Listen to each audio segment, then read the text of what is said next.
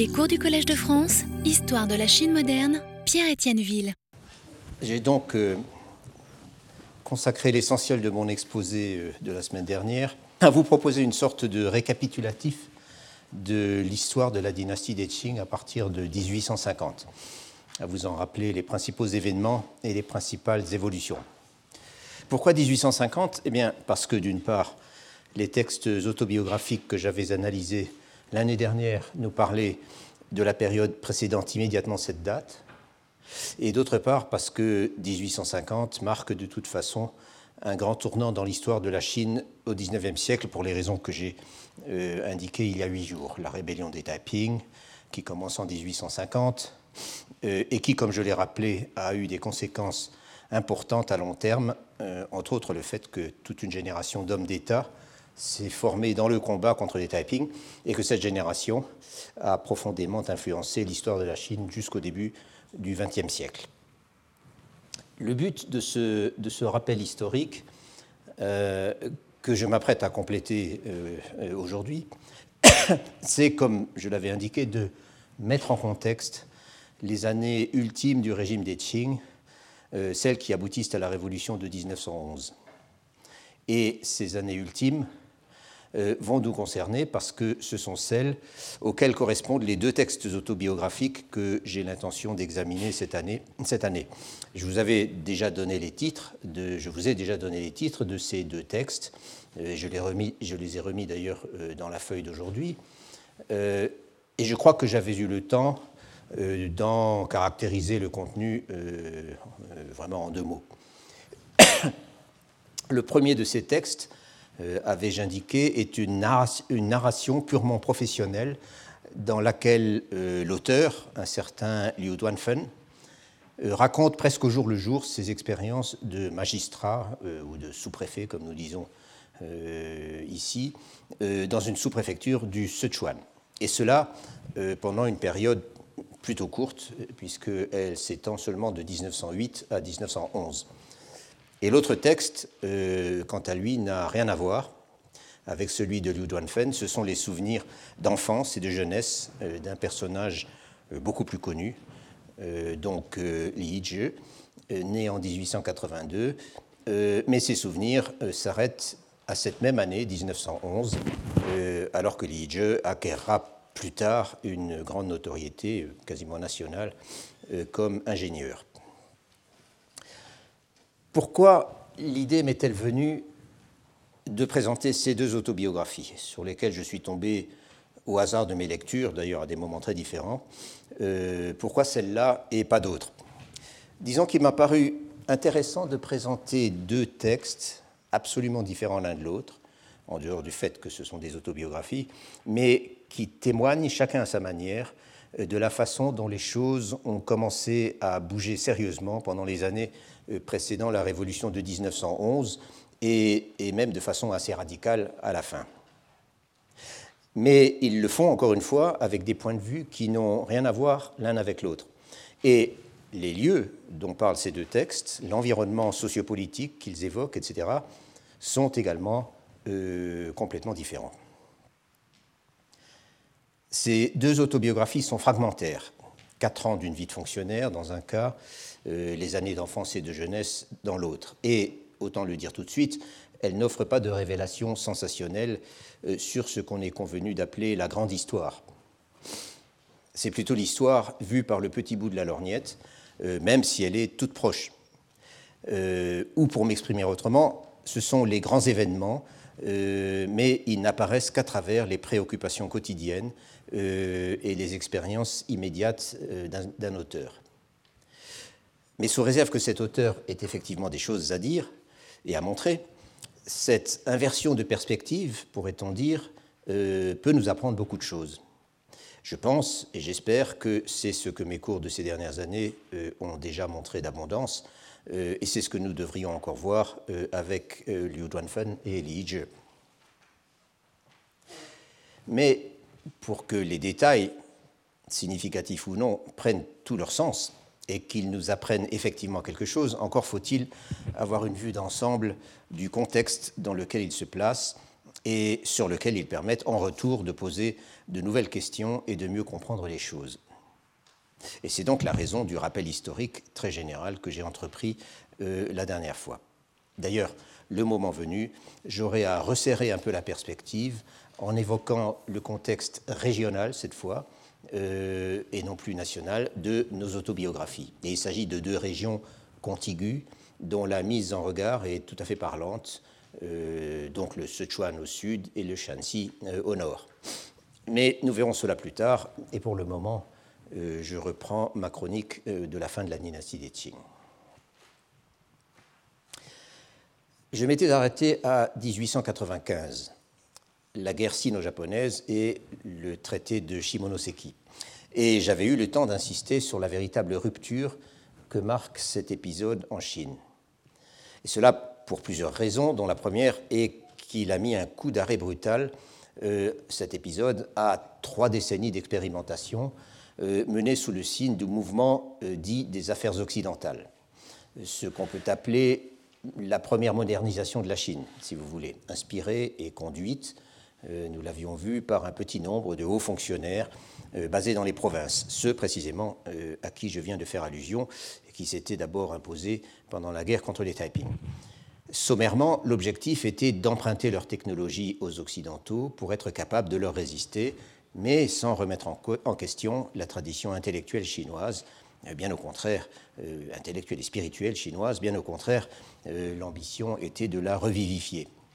Et sans rien changer non plus à la forme ni à l'esprit des institutions de l'Empire.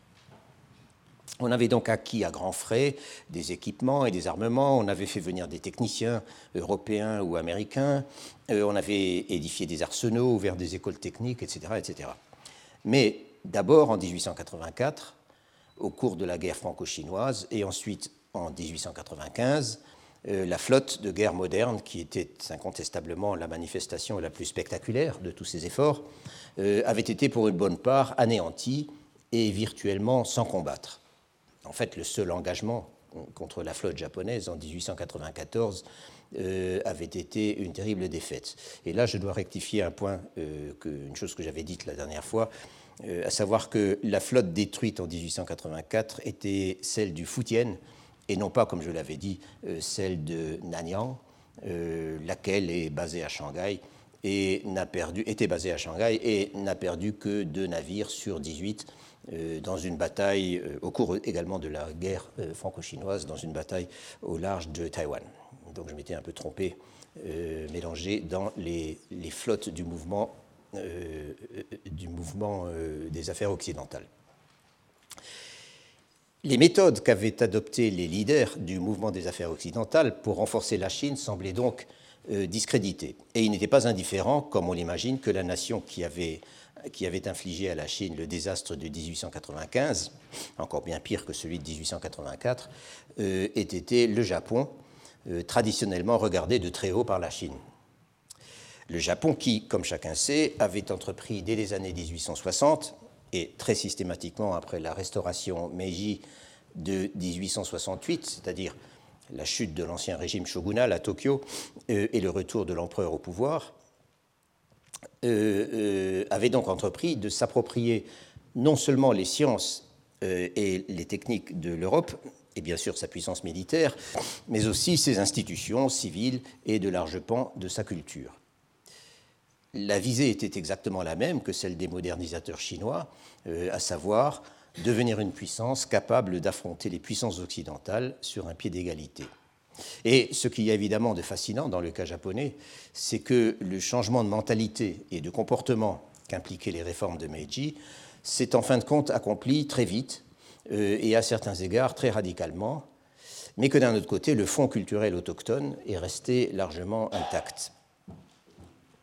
En fait, pour certains intellectuels de l'époque Meiji, dont le plus célèbre et le plus influent était Fukuzawa Yukichi, euh, l'ambition était littéralement de sortir de l'Asie, Datsu'a ou euh, Toya, euh, prononcé en chinois. autrement dit, de laisser à leur sort des pays voisins comme la Chine et la Corée, qui s'avéraient incapables de se défendre et de se moderniser, et de se joindre à la communauté des nations occidentales. Au niveau de la réelle politique, cela impliquait non seulement d'être capable de résister à l'impérialisme européen, mais aussi de se comporter en Asie de la même façon que les puissances euh, impérialistes. Or, la Chine a été confrontée à ce nouvel expansionnisme japonais dès 1874, euh, lorsque les Japonais ont entrepris d'envahir les territoires aborigènes de Taïwan euh, sous prétexte que la Chine ne les contrôlait pas. Presque au même moment, c'est en Corée que la Chine et le Japon se retrouvent en compétition. Euh, le Japon, qui a très vite appris à pratiquer la politique de la canonnière, euh, s'emploie à détacher la Corée de son suzerain chinois, puisque, comme vous savez, la Corée avait été un des tributaires les plus fidèles de l'Empire chinois depuis l'époque des Ming, donc depuis quasiment six siècles, euh, et à lui imposer des relations diplomatiques d'égal à égal, modernes en quelque sorte. La Chine, de son côté, fait tout pour maintenir sa présence en Corée. Et chacun cherche à renforcer son influence en jouant des rivalités euh, assez féroces, en fait, euh, entre les factions qui se disputent le pouvoir euh, au sein du régime coréen. Pour résumer une histoire, à vrai dire, très compliquée, au début des années 1890, la Chine et le Japon en sont arrivés à exercer une sorte de protectorat partagé sur la Corée, encore que ce soit surtout la Chine à ce moment euh, qui exerce son influence euh, dans la mesure où elle maintient sur place, à Séoul, une forte présence, à tel point qu'elle en est arrivée à exercer une quasi-tutelle sur le régime coréen. Et, le résident chinois à Séoul pendant toutes ces, toutes ces années n'est autre que, que Yuan Shikai, le futur président de la République chinoise, qui va bientôt devenir un des hommes clés de la politique chinoise. Le Japon voit d'ailleurs d'un bon œil cette présence chinoise car euh, elle tient à l'écart les Anglais et les Russes, lesquels ont aussi des ambitions dans la région. Mais le Japon attend son heure et celle-ci arrive donc en 1894, euh, lorsqu'une rébellion contre le gouvernement et contre le gouvernement coréen et ses protecteurs chinois euh, éclate, une rébellion qu'encourage bien sûr le Japon en sous-main. Je vous passe les détails sur la façon dont tout cela dégénère très vite en une guerre opposant frontalement euh, la Chine et le Japon, et une guerre donc qui se solde euh, par la destruction de la plus grande partie de la flotte chinoise du Nord, et également d'ailleurs l'anéantissement en Corée du Nord de l'armée de la Huai, qui était l'armée privée en quelque sorte, non pas privée mais personnelle, disons, de l'Irongjang, qui avait été créée dans les années 1850 contre les Taiping. Donc ça a été la fin de l'armée de la Huai. Le traité de Shimonoseki, qui conclut ces événements, déjà sanctionne l'indépendance de la Corée, laquelle cesse euh, pour toujours d'être un tributaire de la Chine, en attendant de devenir un protectorat japonais euh, après la guerre russo-japonaise de 1905, euh, puis d'être purement et simplement annexé à l'Empire du Japon en 1910. Et surtout, le traité attribue au Japon d'abord une indemnité énorme, que la Chine sera incapable de payer sans emprunter massivement à des consortiums de banques euh, européennes. Et ensuite, euh, ce traité attribue au Japon des avantages commerciaux euh, considérables, ainsi que le droit d'installer des entreprises sur l'ensemble du territoire chinois. Et enfin, il accorde au Japon des gains territoriaux importants, puisque c'est à ce moment que Taïwan devient une colonie japonaise, ce qu'elle restera jusqu'en 1945. Et le Japon se fait également hum, attribuer la péninsule du Liaodong, c'est-à-dire le sud de la Mandchourie. Euh, je n'ai pas préparé de carte, mais vous avez tous bien sûr la carte de Chine en tête. Et, donc vous avez le golfe du Zhili avec Pékin et cette péninsule qui s'avance et qui se rapproche du Shandong euh, euh, au large dans le golfe du Bouraï. Donc endroit stratégique entre tous. Et c'est là avec l'attribution euh, du, de la du Liaodong au Japon, c'est là que les choses se compliquent. Pourquoi? Eh bien parce que la Russie ne tient absolument pas à voir le Japon prendre pied sur le continent, et surtout pas dans cette région, euh, où elle considère avoir des intérêts immédiats. C'est le fameux port Arthur qui a été occupé d'abord par les Russes, puis repris par les Japonais. Si bien que quelques jours seulement après la signature du traité, l'ambassadeur de Russie ainsi que ceux de France et d'Allemagne euh, qui se sont joints à la démarche, euh, remettent au gouvernement de Tokyo une note expliquant que l'annexion du Liaodong est hors de question et menaçant très concrètement de recourir à la force si le Japon persiste. Et après avoir bien pesé le pour et le contre, euh, l'empereur et ses ministres acceptent de renoncer au Liaodong euh, contre une forte indemnité, euh, ce qui permettra à la Russie d'y prendre elle-même pied seulement deux ans plus tard. Vous me direz peut-être que toute cette histoire militaro-diplomatique semble nous éloigner beaucoup de notre sujet. En fait, il n'en est rien. Non seulement les événements que je viens de résumer ont marqué la fin d'un cycle dans l'histoire de la modernisation de la Chine, comme je l'ai déjà dit, mais encore, ils ont imposé un nouveau modèle aux yeux des réformateurs chinois, le modèle japonais, bien sûr. Et les conséquences ont été considérables euh, sur la suite. Il y a bien sûr un certain paradoxe dans cette situation, mais comme on va le voir, il peut s'expliquer de plusieurs manières. Ce paradoxe, donc, c'est que le gouvernement impérial japonais en tout cas les éléments les plus expansionnistes et les plus militaristes en son sein, avaient manifesté une attitude systématiquement agressive face à la Chine et à ses intérêts depuis l'incident de Taïwan en 1874. Et d'ailleurs, euh, il a continué dans le même sens euh, après 1895. Et que pourtant, il y a très vite eu un rapprochement, ou à tout le moins une collaboration tout à fait constructive entre le Japon et la Chine, à tel point qu'on a pu parler d'un âge d'or euh, des relations sino-japonaises entre 1898 et 1907, d'une Golden Decade, euh, pour reprendre l'expression de Douglas Reynolds, l'auteur de la principale étude sur ce sujet, sur la collaboration entre le Japon et la Chine pendant, à la fin des Qing. Je vous ai donné bien sûr la référence de cet ouvrage dont je reparlerai de toute façon. Et l'explication, de ce paradoxe, c'est d'abord que la victoire même du Japon occidentalisé, euh, si l'on peut dire, en 1895, le désignait naturellement comme le modèle à suivre. Et ensuite, c'est que les manœuvres des puissances occidentales pour priver le Japon d'une partie de sa victoire, et dans les années tout de suite après leur, euh, rivalité acharnée, euh, et, dans les années tout de suite après la rivalité acharnée des puissances pour délimiter des zones d'influence en Chine et se faire attribuer des territoires en concession, euh, ou s'en saisir par la force, comme dans le cas de l'Allemagne au Shandong en 1897. En bref, ce qu'on a appelé le dépeçage de la Chine. Euh, c'est donc que tout cela a encouragé un nombre croissant de Chinois comme de Japonais à mettre en exergue la communauté de culture et d'intérêts liant la Chine et le Japon face à l'Occident, euh, plutôt que la rivalité entre un Japon modernisé et une Chine retardataire. Et comme on l'imagine, la valorisation du modèle japonais pour les Chinois, aux yeux des Chinois, a acquis bien plus de force encore quand le Japon a écrasé la Russie en 1905. Cette proximité culturelle entre les deux nations, le fait qu'elles partagent la même langue, ou au moins la même langue écrite, euh, l'Irongjang, euh, l'avait déjà invoqué pour essayer de limiter les dégâts au moment des négociations de Shimonoseki.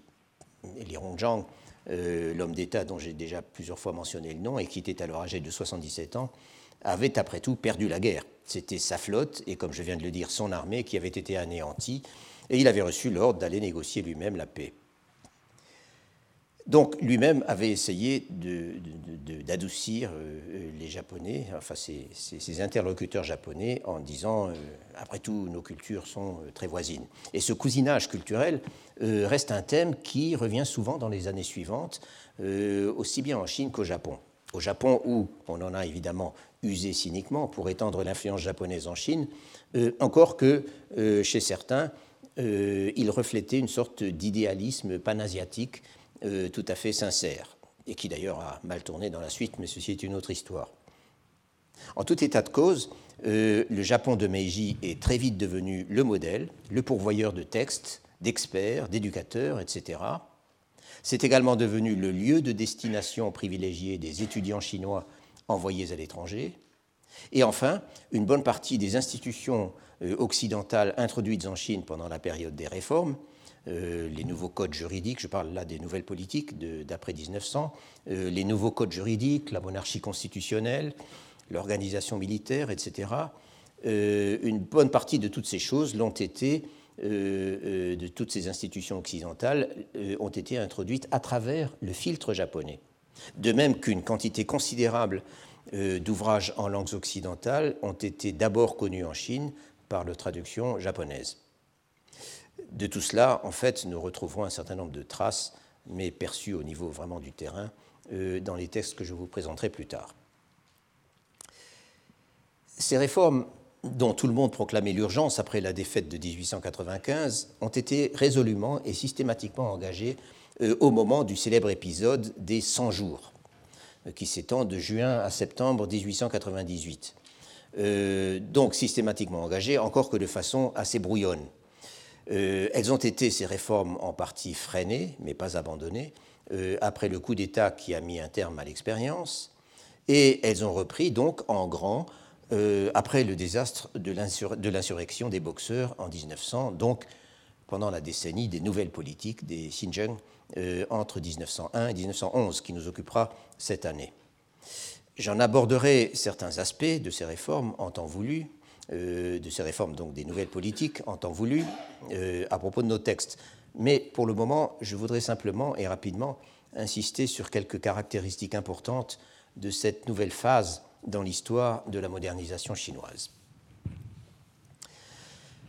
Le contraste avec la période précédente, donc la période des affaires occidentales, peut d'une certaine manière nous servir de fil conducteur. Intellectuellement d'abord, on a pu dire, de façon un peu tranchée peut-être, on a pu dire que l'édit du 11 juin 1898 appelant à lancer un train de réforme inspiré de l'Occident, concrétisait en quelque sorte un changement de paradigme dans la façon dont l'élite politique chinoise concevait le changement.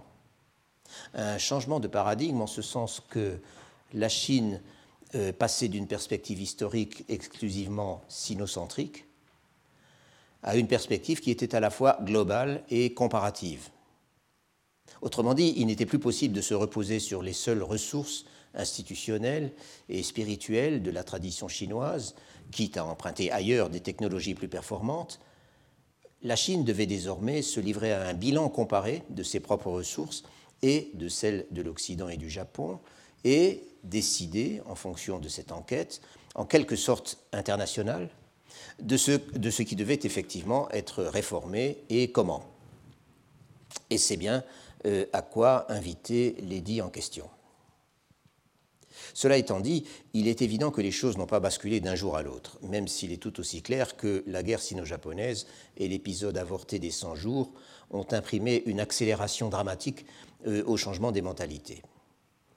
Euh, Liu euh, l'auteur d'un ouvrage que je vous ai donné en référence et l'auteur des remarques que je viens non pas de citer mais plutôt de paraphraser, insiste également sur un certain nombre de continuités euh, avec la période précédente.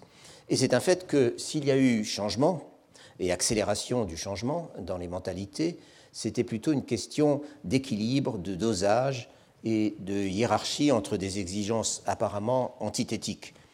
Et sur ce qu'il convenait de décider et d'adopter, il y avait des disputes extrêmement vives. Euh.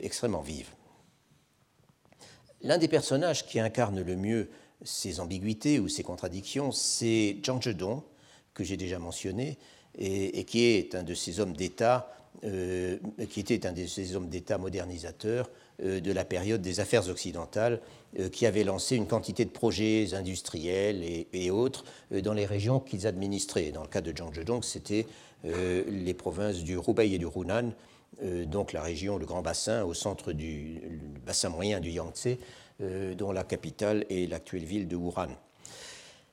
Zhang Zhedong, qui est resté actif et extrêmement influent, euh, pratiquement jusqu'à sa mort en 1909, euh, était un ardent défenseur non seulement de l'acquisition des technologies occidentales, mais aussi d'un apprentissage sérieux des institutions et de, ce qu'on pourrait appeler même les sciences sociales de l'Occident, les mathématiques, la philosophie, l'histoire, etc.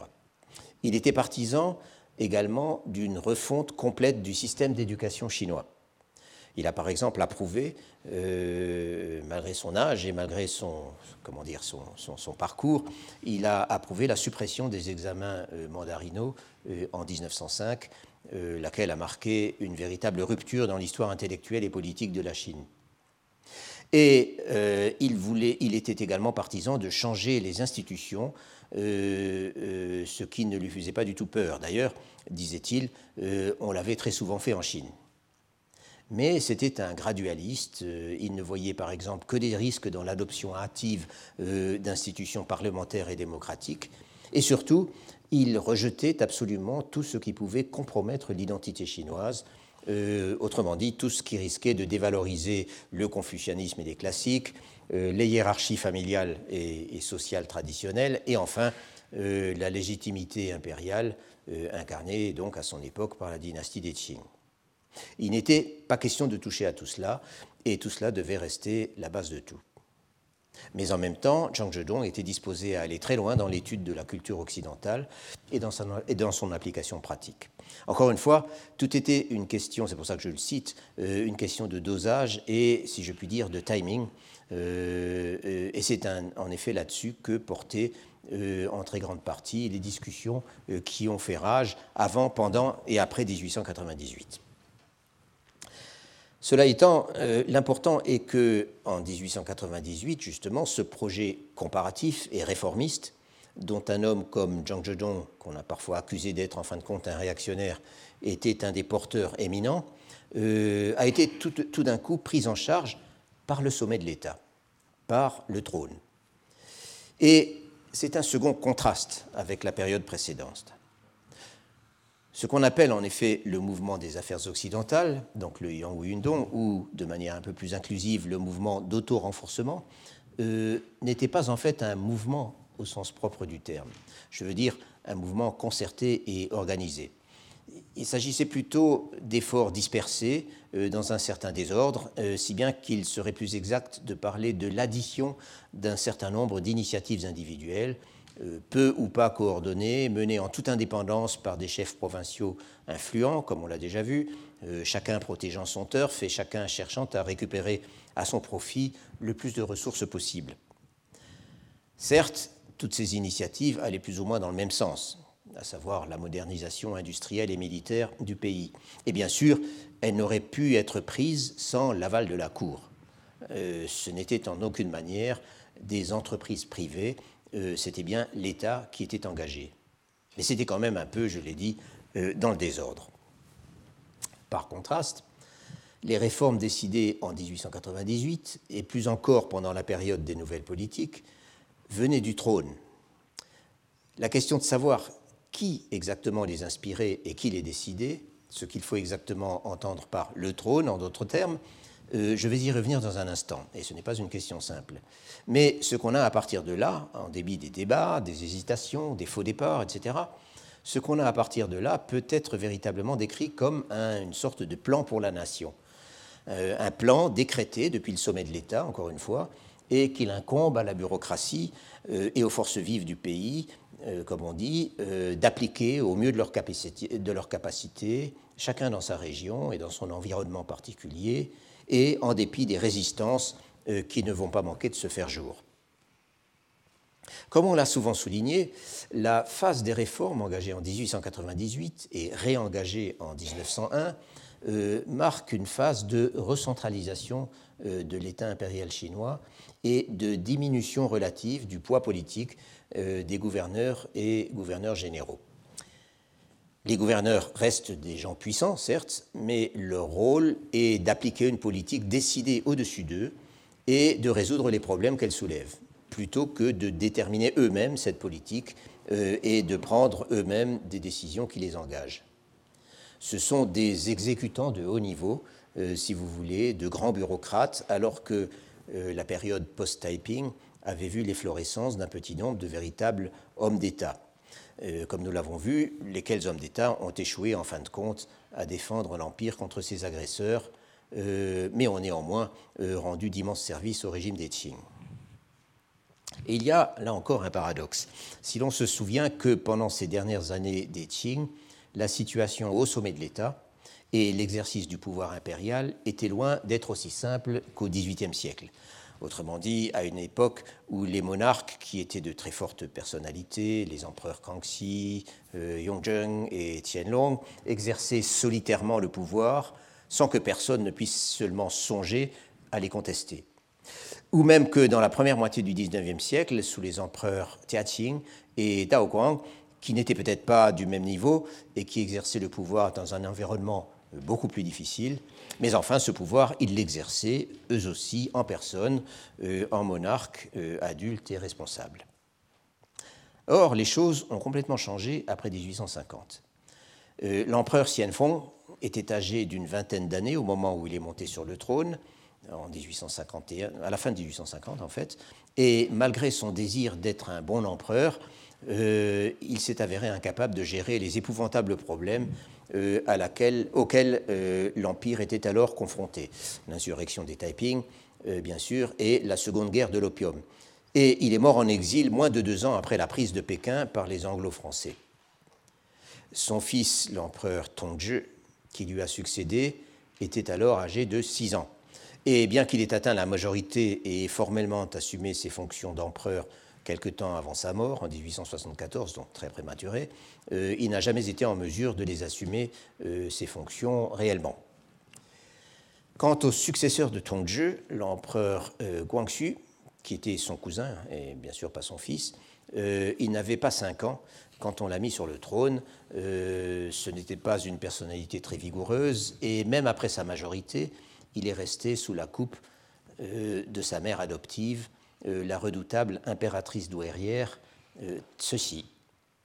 Et après le coup d'État de 1898, dont je vais reparler, il a terminé son long règne sous tutelle et sans exercer le moindre pouvoir, même si tous les documents de l'État continuaient d'être promulgués sous son nom. Euh, Guangxu est mort en 1908 et, comme vous savez euh, certainement, euh, son successeur, détrôné par la République en 1911, était un bébé.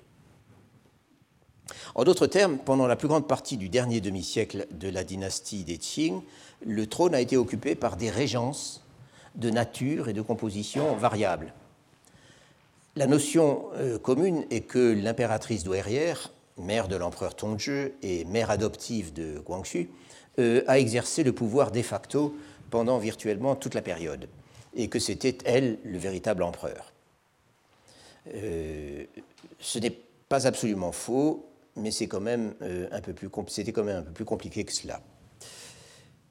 certains historiens ont proposé la notion, en effet plus réaliste, d'un trône de coalition, comme on parle d'un gouvernement de coalition, mais une coalition dont les composantes euh, ont varié avec le temps, et même, de même que leur influence et leur capacité à s'affirmer, euh, et dont les composantes pouvaient aussi, aussi bien être en compétition euh, les unes avec les autres. Il y a donc l'empereur, bien sûr, qui peut être soit mineur, soit adulte, ou alors mis de force sous tutelle, comme ça a été le cas de Guangxu après 1898. Jusqu'à sa mort en 1908, il y a l'impératrice douairière euh, ceci, qui est soit régente, et sous le règne de Tongzhi, euh, elle est co-régente avec une autre impératrice, euh, soit douairière, vivant, retirée au palais d'été pendant la majorité de l'empereur, mais n'en exerçant pas moins son contrôle sur lui et sur le gouvernement, encore que de façon plus ou moins rapprochée et plus ou moins efficace. Et c'est ça, en fait, qui est souvent difficile à évaluer. Et enfin, il y a un groupe variable de princes mandchous et de dignitaires de la cour qui, eux aussi, sont en position euh, d'influencer les décisions prises au nom de l'empereur, prises donc par le trône. Ces princes mandchous se retrouveront seuls au pouvoir après la mort de l'empereur Guangxu et de Ceci, euh, survenus les 14 et 15 novembre 1908 respectivement, et il leur suffira alors de trois ans pour faire sombrer définitivement la dynastie. En tout cas, le problème posé par ce trône de coalition, un problème dont beaucoup de hauts fonctionnaires se plaignaient d'ailleurs, c'est que la plupart du temps, il n'y avait pas de véritable leadership, euh, qu'on ne savait pas qui commandait réellement et à qui il fallait s'adresser de préférence.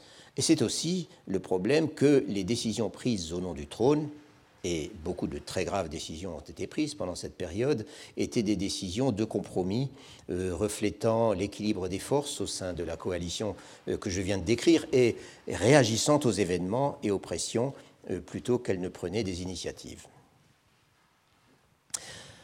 L'impératrice douairière Tseussi, dont le pouvoir et l'influence ont été énormes, même si elle n'a jamais été en position d'exercer la quasi-dictature euh, que lui prête la légende, euh, est évidemment un personnage central, euh, sinon le, le, personnage central dans tout cela.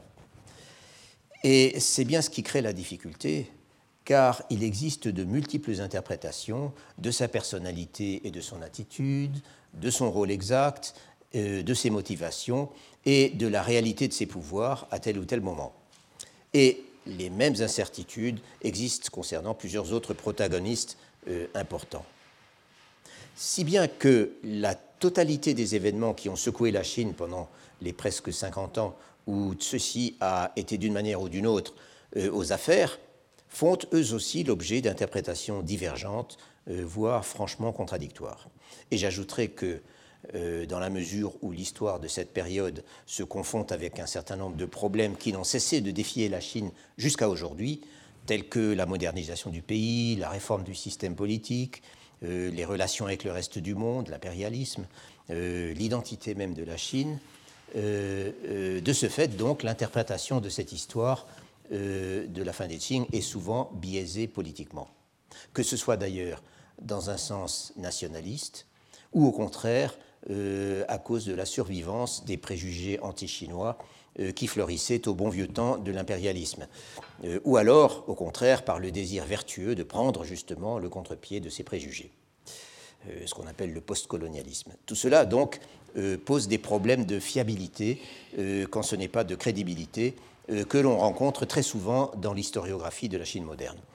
Et pour vous l'illustrer, je voudrais m'arrêter brièvement sur ces interprétations contradictoires des événements de 1898. Euh, dans la vision, disons, populaire, autrement dit, euh, ce qui a été longtemps l'interprétation reçue, euh, ceci était une réactionnaire, assoiffée de pouvoir, cynique et manipulatrice, pour qui seul comptaient les intérêts des Mandchous et du clan impérial. Alors que, malgré ses faiblesses, l'empereur Guangxu était une personnalité généreuse et soucieuse du bien du pays, et qu'après avoir accédé formellement au pouvoir en 1889, il avait cherché, non sans difficulté, à se débarrasser de l'influence de son encombrante douairière. Après la défaite de 1895, Guangxu, je parle toujours de cette euh, vision, disons, commune des choses, euh, Guangxu considère avec sympathie le mouvement réformiste qui est en train d'engloutir le pays. Et en 1898, un petit groupe de lettrés, aussi idéalistes que radicaux, euh, mené par un cantonné nommé Kang Youwei, euh, réussissent à le convaincre de se libérer définitivement de la tutelle de ceux-ci et de lancer, avec leur collaboration, un train de réformes révolutionnaires. Ces réformes sont initiées par le fameux édit du 11 juin 1898, suivi pendant un peu plus de trois mois 103 euh, jours exactement, euh, d'un déluge de décrets euh, réformant profondément les examens et l'enseignement avec une bonne dose d'occidentalisation, réorganisant l'armée, promouvant le commerce et l'industrie, et d'autres mesures plus radicales encore, telles que l'institution d'une monarchie constitutionnelle et d'un système représentatif, auraient, sont également envisagées, ou dans cette vision toujours, auraient été également envisagées, mais n'ont pas eu le temps d'être édictées car toutes ces nouveautés suscitent bien sûr l'opposition des milieux conservateurs à la cour et dans le pays, d'où le complot au terme duquel l'impératrice douairière, chez qui tout le monde venait se plaindre, euh, met fin à l'expérience en reprenant de force la régence, en abrogeant les, réformes et en pourchassant leurs promoteurs. C'est donc le fameux coup d'État du 21 septembre 1898 après quoi l'empereur Guangxu se retrouve placé en résidence surveillée dans une île au milieu de Zhongnanhai, c'est-à-dire ce, lac à Pékin, euh, où se trouve, euh, au bord duquel se trouvent aujourd'hui les résidences euh, des, grands personnages de l'État. résidence surveillée d'où il ne sortira, pour ainsi dire, plus. Le problème, et que cette version standard des 100 jours euh, et du coup d'État de 1898 est en fait celle qui a été popularisée par Kang Youwei et ses disciples, euh, les grands vaincus de l'affaire, euh, notamment le célèbre essayiste Liang Tichao, et que cette version est plus ou moins devenue la version officielle sous le régime républicain. Or, cette doxa concernant les réformes de 1898 a été soumise à une critique historique serrée en Chine et hors de Chine euh, depuis une bonne trentaine d'années. Depuis une bonne trentaine d'années. L'exemple le plus récent euh, que je mentionne au passage, bien que ce soit un très mauvais livre, euh, est un ouvrage intitulé, enfin je traduis le titre anglais, intitulé L'impératrice douairière Ceci, la concubine qui a lancé la Chine moderne. Euh, l'auteur de cet ouvrage est une certaine euh, Zhong Zhang, ou Zhang Rong euh, en chinois, qui est donc une chinoise vivant en Grande-Bretagne et qui a connu une certaine célébrité en publiant un best-seller autobiographique, des, millions d'exemplaires traduits en je ne sais combien de langues,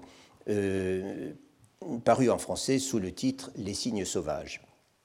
Puis, un peu plus tard, avec son époux John Halliday, une biographie de Mao Zedong, également un best-seller et également paru en français sous le titre Mao, l'histoire inconnue.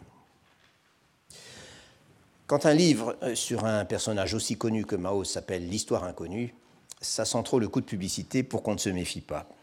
Et en effet, ce livre sur Mao, malgré ses prétentions à l'érudition de première main, a été extrêmement critiqué pour les erreurs dont il fourmille, dont, même moi j'ai découvert certaines, bien que ce ne soit pas du tout ma spécialité, euh, et pour ses interprétations tendancieuses. Ce qui rend dubitatif en particulier, euh, même si Mao n'était certainement pas un enfant de cœur, c'est l'acharnement à faire de lui un personnage systématiquement négatif, une sorte de génie du mal, euh, à qui les Chinois doivent tout leur malheur. Et avec le livre sur ceci, c'est exactement la même chose, ou plutôt c'est exactement l'inverse, puisque ceci est cette fois un personnage systématiquement positif et que tout ce qui est arrivé de bien à la Chine, c'est grâce à elle. Concernant l'épisode dont nous sommes en train de parler, par exemple, la thèse de Zhongchang est que la personne qui a décidé de faire des réformes et qui a supervisé toute l'opération, sauf à la fin, quand ça a commencé à déraper, c'est elle. D'ailleurs, l'empereur Guangxu, qui n'était qu'un être chétif et dominé, euh, n'aurait pas osé décider quoi que ce soit sans la consulter, ce qu'il a en effet, ça c'est attesté, euh, ce qu'il n'a en effet cessé de faire. Euh, Zhongchang va jusqu'à parler d'une sorte de lune de miel entre la mère adoptive et le fils pendant ces semaines. Malheureusement, explique-t-elle encore, Guangxu était très influençable et il s'est laissé facilement séduire par les beaux discours de Kang Youwei et de ses acolytes, euh, que Zhongchang n'a de cesse de décrire comme des bouffons euh, dévorés d'ambition.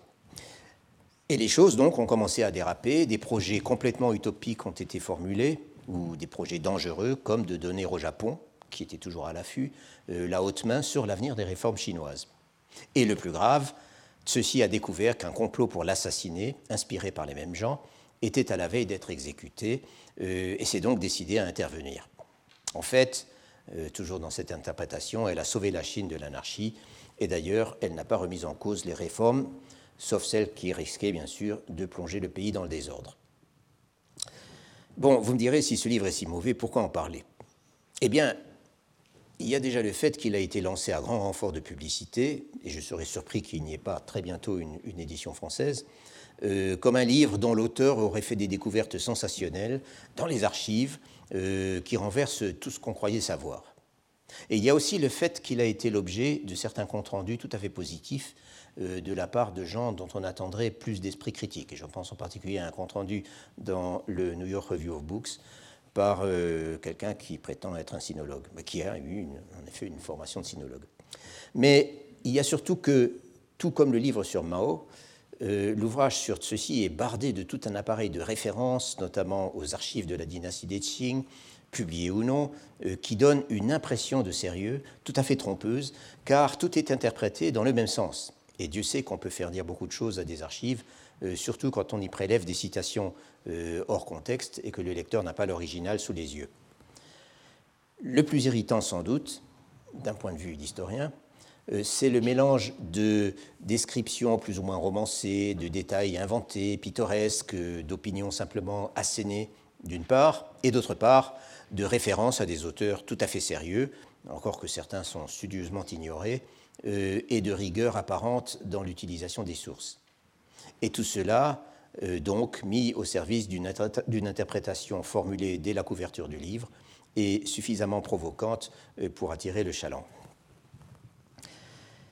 Mais comme je l'ai dit, il y a eu des évaluations beaucoup plus sérieuses de la version standard des événements que je citais au début. Sérieuses en particulier parce qu'elles soumettent les sources elles-mêmes à une critique serrée et que les points qui restent mal élucidés, et il y en a beaucoup, euh, ne sont pas exploités pour édifier des hypothèses euh, plus ou moins fantaisistes. L'ouvrage de Liu Guang que j'ai mentionné tout à l'heure quoique maintenant assez ancien, c'était avant qu'on puisse accéder aux archives des Qing à Pékin, euh, reste, à mon avis, une des meilleures explorations euh, de tous ces problèmes. Euh, mais il y en a eu beaucoup d'autres, beaucoup d'autres recherches depuis, notamment par des historiens chinois qui ont eu accès à de nouveaux matériaux, ou qui ont été les premiers à avoir accès à de nouveaux matériaux. Ce qui ressort de tout ce que j'ai pu voir, c'est d'abord que euh, l'influence de Kang Youwei, euh, Liang Xichao et leurs associés a été grossièrement exagérée. Comme je l'ai noté, ce sont eux qui ont concocté en fait la version des événements qui reste la plus courante, et ce faisant, ils ont raconté ce qui les avantageait et publié force documents caviardés ou même simplement inventés. Par exemple, le fait que Kang Youwei serait devenu un intime de l'empereur Guangxu, lui rendant des visites secrètes la nuit tombée et restant constamment en communication avec lui, est une pure invention.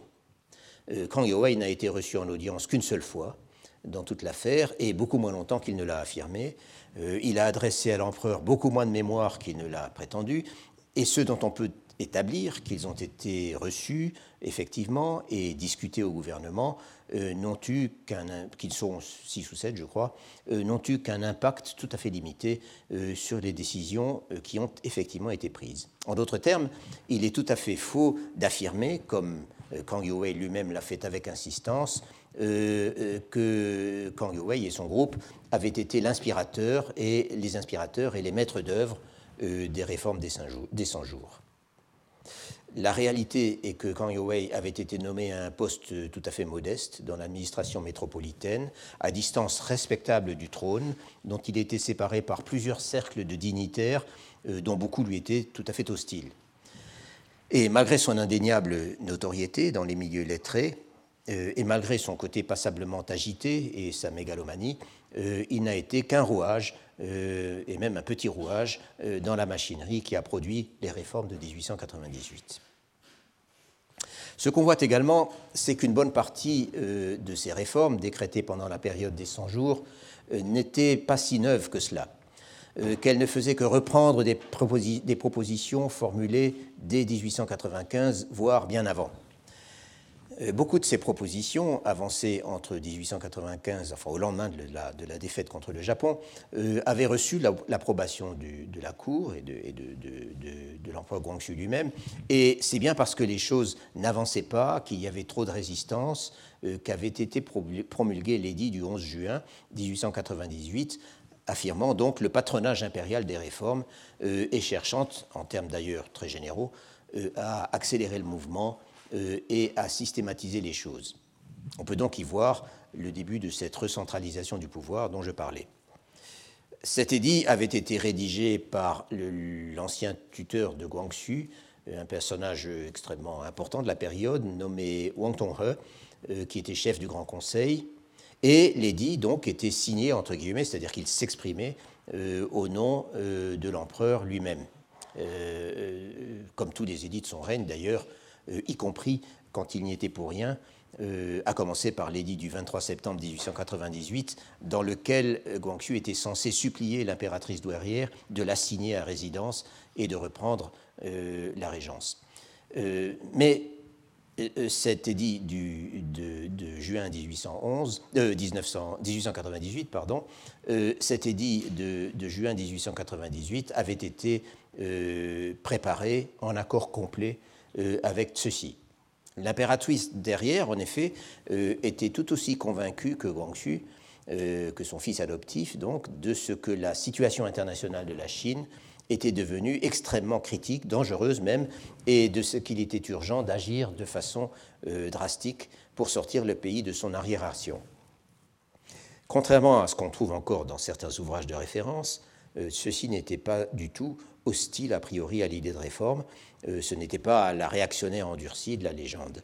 Et les sources montrent qu'elle a rencontré très régulièrement l'empereur pendant presque toute la durée de l'épisode des 100 jours et qu'elle était tenue au courant de tout.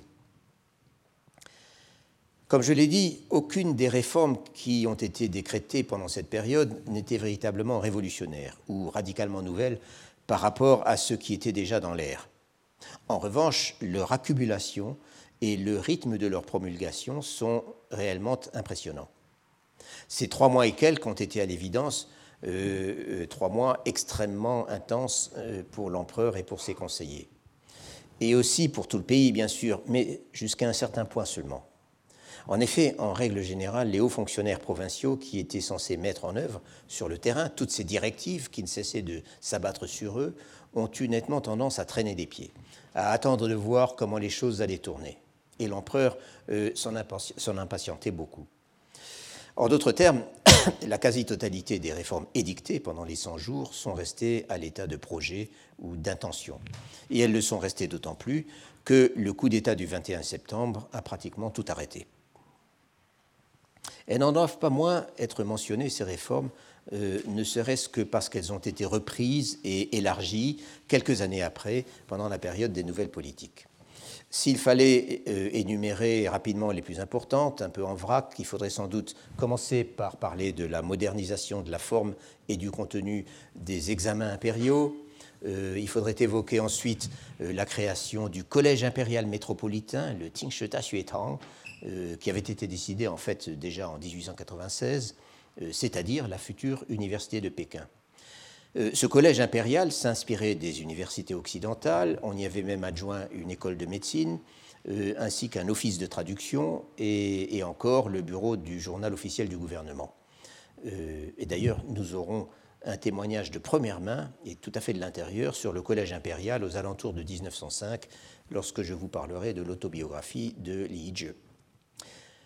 Mais on a aussi décidé de réformer l'éducation dans toutes les provinces en créant des écoles primaires, euh, secondaires et, supérieures, modernes, où l'on enseignerait, on devait enseigner une combinaison de culture chinoise et de matières occidentales, ainsi que des écoles professionnelles pour enseigner les spécialités industrielles et artisanales.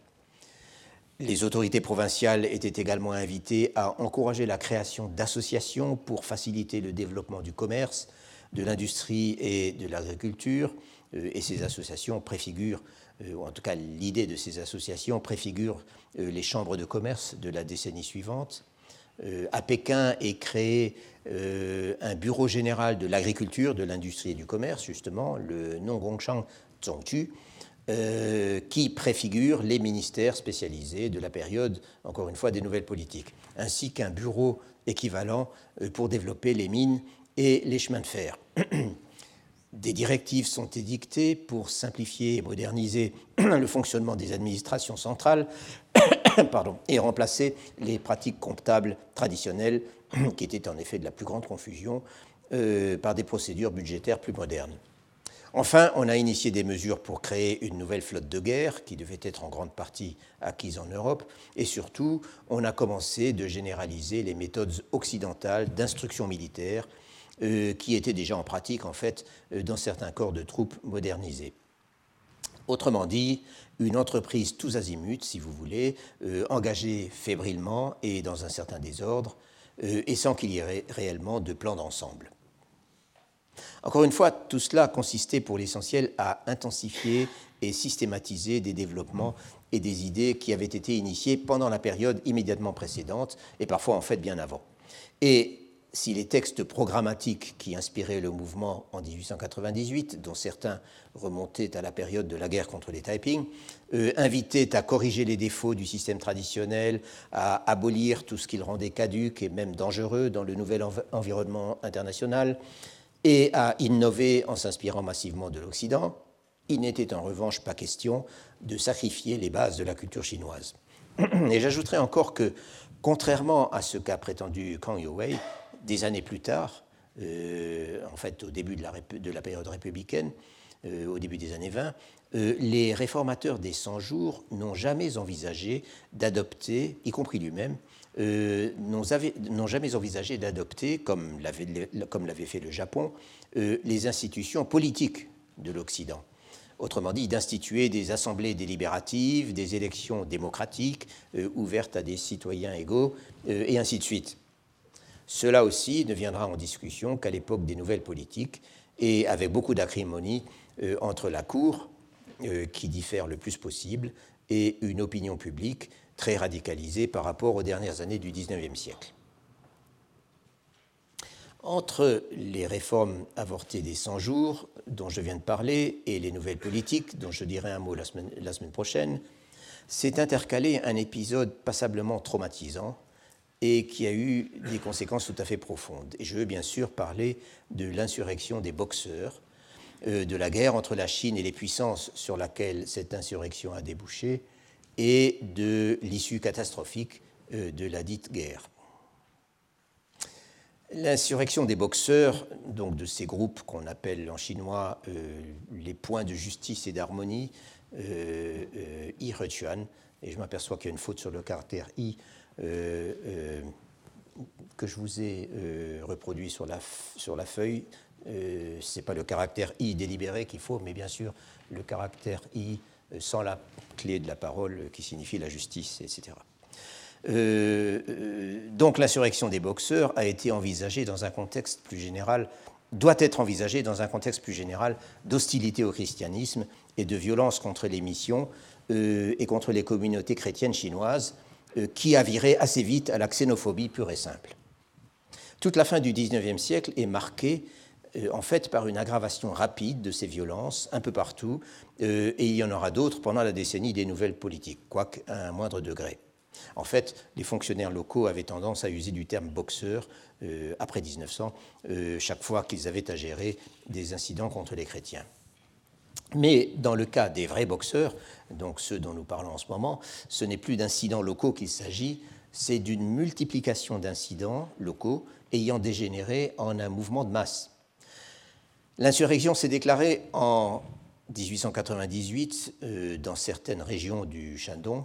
Euh, elle s'est répandue ensuite dans le sud de la province voisine du Zheli, c'est-à-dire la province métropolitaine, euh, qui s'appelle aujourd'hui le Rebei, dès le printemps de 1899 euh, et dans le courant de l'année 1900, elle a fini par affecter de très larges parts du Zheli, donc de la province métropolitaine, euh, ainsi que du Shanxi, euh, la province voisine en Chine du Nord, y compris les deux plus grandes villes de la province métropolitaine, c'est-à-dire Tianjin et Pékin, où les étrangers étaient présents en, nombre, en très grand nombre.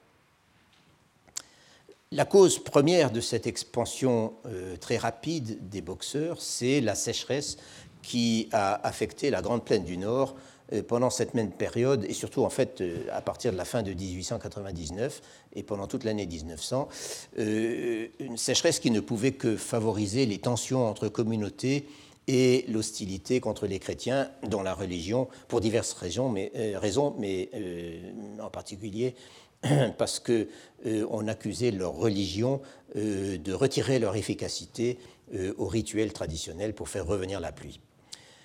Et ça, c'est une vieille accusation qu'on trouve dans d'autres incidents euh, en dehors de, l'épisode des boxeurs. Euh, on n'a pas du tout affaire, dans le cas de l'insurrection des boxeurs, sauf à l'extrême fin du mouvement, on n'a pas du tout affaire à des armées organisées, euh, disciplinées et sous un commandement unifié, comme c'était le cas avec les Taiping. Il s'agit en fait d'un mouvement totalement décentralisé, euh, procédant par contagion euh, à partir de ce qu'on appelait des centres d'apprentissage de la boxe, c'est comme ça que je traduis, euh, euh dans les villages, où des maîtres, en arts martiaux enseignaient aux paysans désœuvrés les techniques magiques de combat, supposées les rendre invulnérables, amasser des armes et organiser des expéditions contre les villages chrétiens. Tous les observateurs euh, euh, ont insisté euh, sur l'état de transe des boxeurs au combat, sur la façon dont ils se jetaient sous le feu sans la moindre crainte, etc. etc. Ce qu'un auteur moderne n'a pas hésité à appeler un chamanisme de masse. Mais ce qui nous concerne plus ici, ce sont les aspects politiques de l'insurrection des boxeurs. L'une des bases du mouvement, ou l'un des, des, moteurs du mouvement, comme je l'ai déjà dit, euh, c'était la xénophobie, la haine des étrangers installés en Chine, missionnaires ou autres. Et il semble bien que même chez ces paysans illettrés et passablement primitifs, euh, existait le sentiment diffus, et après tout pas totalement injustifié à cette époque, que la survie même de la Chine était menacée euh, par ces puissances impérialistes, euh, de la race chinoise vraiment, était menacée par ces puissances impérialistes qui n'avaient de cesse de grignoter de nouveaux territoires. Et assez vite, le mouvement s'est affirmé comme non seulement anti-étranger, mais également voué à protéger le régime des Qing euh, contre les étrangers. D'où ce slogan, l'un des plus, plus courants ou les plus connus des boxeurs, qui disait Aider les Qing et exterminer les étrangers donc Fu Qing, Mi Yang. Euh, et l'on comprend dès lors que certains au sein du régime des Qing aient conçu l'idée de se servir des boxeurs pour combattre les étrangers. Et que les manifestations réelles ou supposées de cette attitude euh, aient suscité les réactions les plus vives et même une certaine panique du côté des étrangers, en particulier des représentations diplomatiques euh, des puissances. Encore que les choses deviennent passablement compliquées lorsqu'on y regarde de près, sauf à l'extrême fin du mouvement, lorsque ceux-ci s'allient ouvertement aux boxeurs pour bouter les étrangers hors de Chine, euh, qu'elle déclare littéralement la guerre à l'ensemble des puissances. On s'est bien sûr demandé ce qui a bien pu pousser l'impératrice douairière, qui n'avait jamais manifesté d'hostilité particulière envers les étrangers, à se lancer dans cette aventure suicidaire.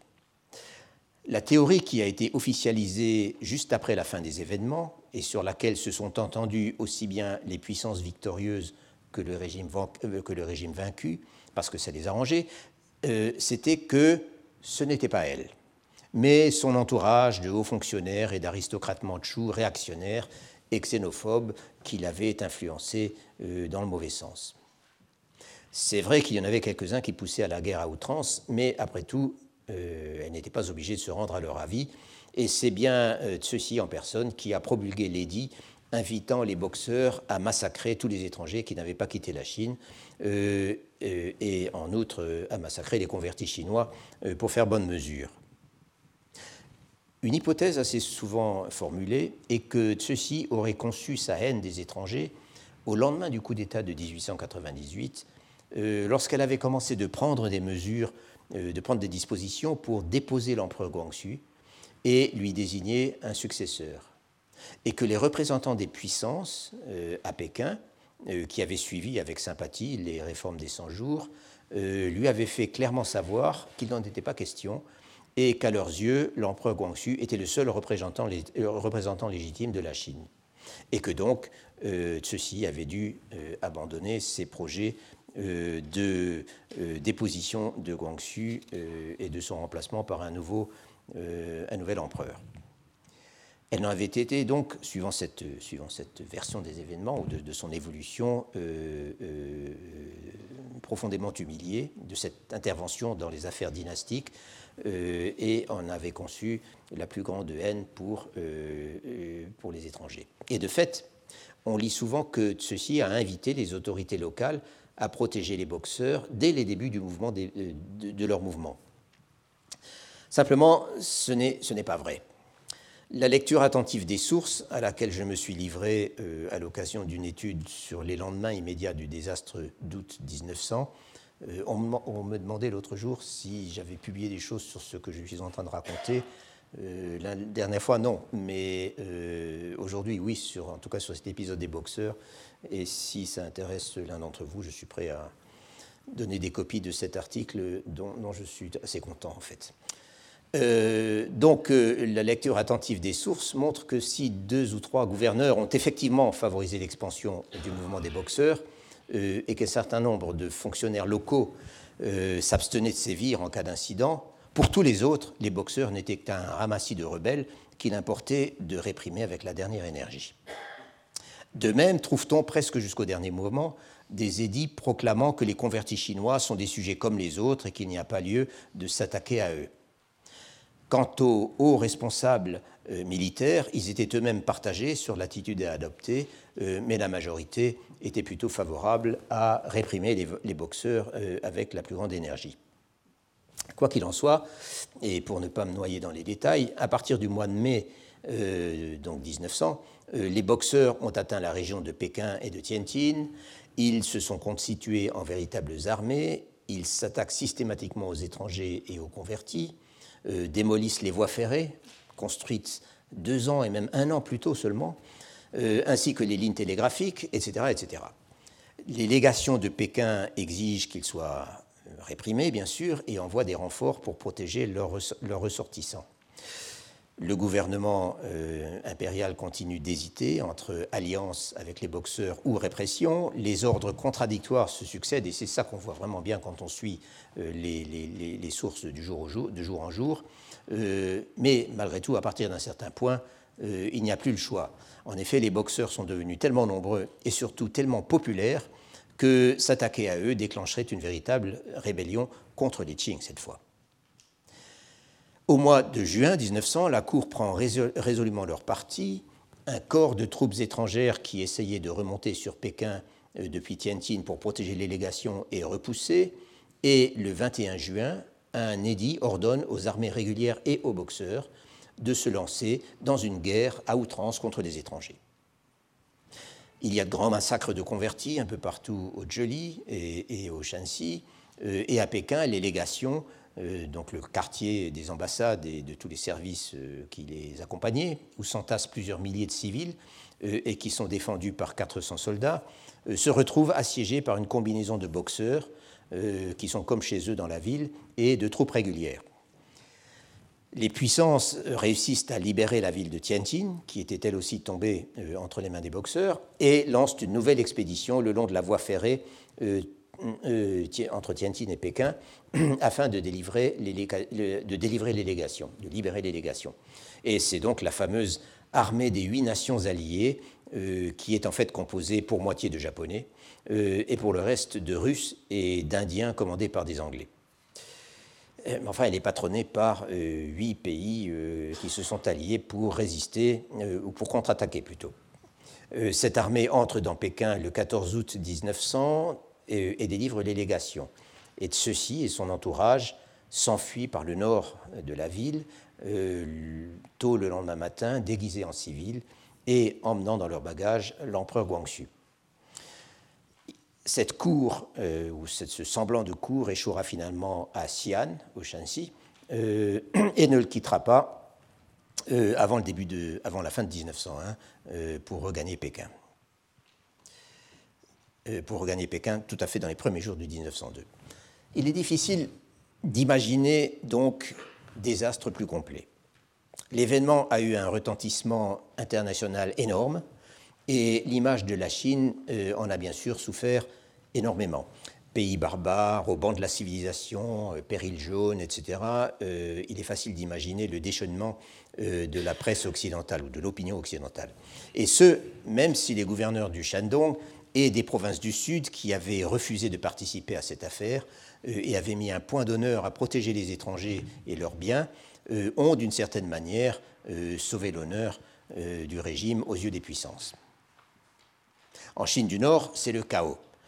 Les troupes étrangères, et c'est cette phase euh, euh, immédiatement postérieure à la défaite que j'ai étudiée donc assez en détail en me basant à la fois sur des sources chinoises et sur des sources de missionnaires euh, dans cet article dont je vous parle, dont j'aurais dû vous mettre d'ailleurs la référence. Donc en Chine du Nord, c'est le chaos. Les troupes étrangères s'installent dans la cité interdite, et pendant plus d'un an, euh, elles vont se livrer à des expéditions punitives dans la province métropolitaine, euh, dont elles terrorisent aussi bien les populations que les autorités et ce qui reste de forces militaires. Les boxeurs ont été tout de suite mis hors la loi par un édit de l'empereur Guangxu promulgué sur le chemin de l'exil, un édit dicté par ceux-ci, bien sûr, mais où c'est le malheureux Guangxu qui s'accuse personnellement de tous les péchés et, affirme que c'est à cause de lui que la situation euh, a tourné de manière aussi catastrophique. Les dignitaires qui ont été laissés en arrière à Pékin, à qui a été adjoint l'inoxydable Li Hongzhang, le spécialiste des négociations désespérées, euh, négocient la paix et cette paix ne sera signée qu'en septembre 1901, euh, donc plus d'un an après, et elle prévoit, entre autres clauses, toutes plus impitoyables les unes que les autres, le paiement d'une indemnité colossale échelonnée sur 39 ans une indemnité dont une partie, mais cela c'est une autre histoire, sera retournée à la Chine pour l'aider à se moderniser précisément. Et pourtant, comme en 1860, le régime présidé par ceux-ci a survécu. Les puissances ont considéré que les Qing restaient la seule autorité concevable en Chine. L'impératrice douairière a été elle-même officiellement innocentée, comme je l'ai dit, mais les occupants ont exigé malgré tout l'exécution de plusieurs dignitaires, euh, ce qui a été très dur à avaler. Après avoir végété à Xi'an pendant plus d'un an, euh, en essayant de rester en communication avec le reste de l'Empire, malgré les destructions de lignes télégraphiques, euh, tout en suivant le progrès des négociations à Pékin, mais en refusant d'y retourner tant que la paix n'aura pas été signée, ceux-ci, Guangxu, la cour et le gouvernement péniblement reconstitué à Xi'an regagnent finalement la cité interdite dans les premiers jours donc de 1902. Et à partir de là, tout va changer. Dès le 29 janvier 1901, encore à Xi'an, ceux-ci fait promulguer un édit invitant le pays, dans des termes étrangement semblables à ceux de l'édit qui avait inauguré les 100 jours, invitant le pays à réformer l'Empire euh, en prenant exemple sur l'Occident. Et ce qui est remarquable, c'est que sur les décombres du désastre des boxeurs, euh, s'est édifié ce que certains n'ont pas hésité à appeler une révolution une Chine modernisant ses institutions et ses infrastructures à marche forcée et jetant d'une certaine manière les bases du régime républicain qui allait bientôt renverser le régime qui présidait précisément à ces transformations. Cela donc, c'est la période des nouvelles politiques dont je vous dirai un mot la prochaine fois, avant d'aller voir ce qu'elle représentait ou ce qu'elle a représenté dans les provinces où résidaient mes auteurs d'autobiographie. Je vous remercie. Retrouvez tous les contenus du Collège de France sur www.colège-2-france.fr.